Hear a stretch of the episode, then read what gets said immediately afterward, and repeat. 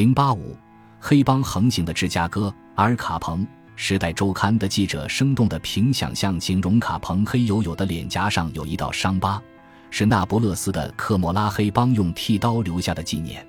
事实上，卡彭的伤疤来自康尼岛。一天晚上，他在酒吧里喝醉了酒，靠近一个姑娘说：“宝贝儿，你的屁股挺漂亮，我真心喜欢你。”只可惜，年轻姑娘跟自己的兄弟在一起。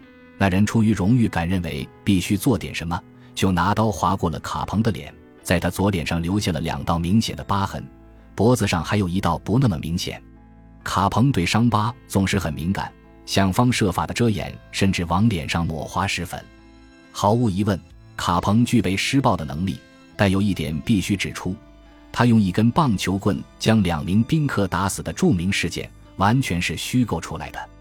此事出自1975年乔治·穆雷写的《阿尔·卡彭的遗产》一书，但此前的半个世纪从来没人提过这事。要是他真的曾把客人打死在餐桌上，在场的其他宾客可不会忘记。还有人经常把笑容和枪杆子能让你走得更远，比光靠笑容要远得多。这句话记在卡彭名下，但他似乎从未说过。二十年代的芝加哥。并非真的像传说中那么暴力，每十万人口中会发生十三点三桩谋杀案，毫无疑问比纽约、洛杉矶或者波士顿要高，但比底特律或者几乎所有的南方城市都要好。西奥尔良则是每十万人口发生二十五点九桩，小石城三十七点九，迈阿密四十，亚特兰大四十三点四，夏洛特五十五点五。孟菲斯更是以六十九点三桩遥遥领先，而今天美国每十万人口中发生的谋杀案为六桩。听到这个数字，想必你略有吃惊，但也心存宽慰。芝加哥犯罪的一个特点，就是这里的黑帮很爱用汤普森冲锋枪，也被亲切地称为汤米枪。这种枪的名字来自约翰·汤普森将军，即美国武器库司长。他在第一次世界大战用了大量时间进行研发工作。汤普森的想法是设计一种轻量级的便携式机枪，一名士兵就能运走。汤普森冲锋枪有着绝妙的杀伤力，它一分钟能够发射上千发子弹，在装甲车上钻出孔来。在一次演示当中，他穿透了六点三毫米厚的钢板，打断了一棵直径近乎六十厘米粗的树。只可惜。汤普森做好投产准备时，战争就结束了。军队也不想要这种武器了。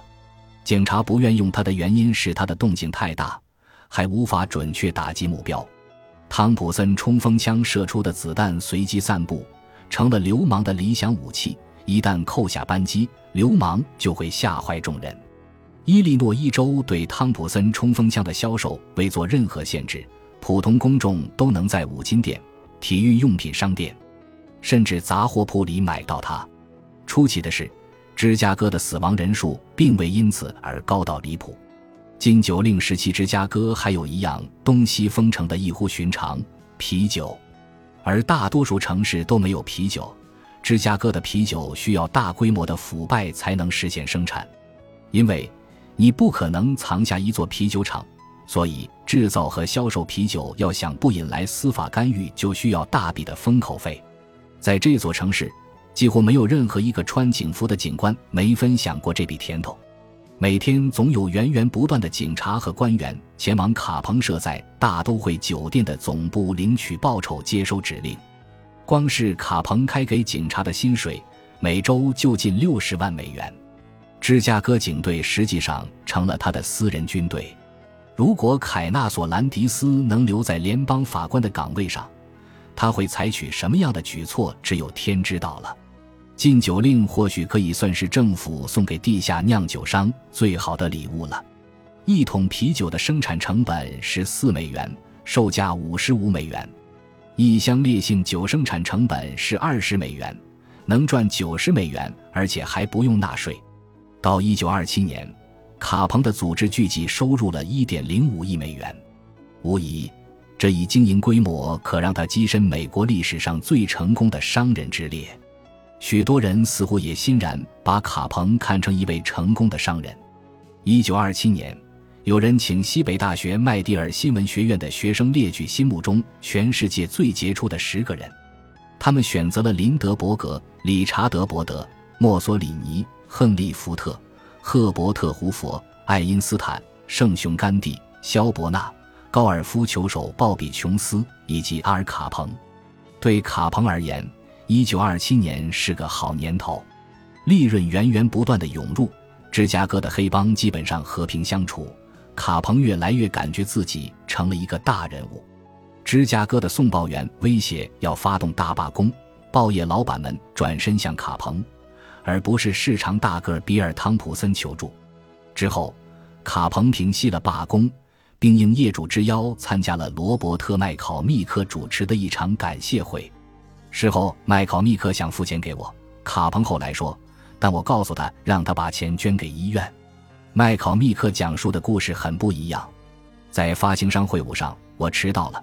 他在回忆录中语调轻松地写道：“卡彭带着几个手下走了进来，我把他赶了出去。不管具体情况如何，罢工没有举行。芝加哥的报纸日后说起卡彭，总是笔下留情。一九二七年夏天快结束的时候，阿尔卡彭成了全世界最受欢迎的歹徒。再过几个星期。”十五万人会挤进芝加哥的士兵球场观看登普西滕尼复赛，那地方会出现各路名人，但球场里人人翘首以待的是阿尔卡彭。二十八岁，他似乎登上了世界之巅，可事实上，他的好时候马上就要过去了。再过不到六个月，他就会遭到追捕，他的世界也将化为乌有。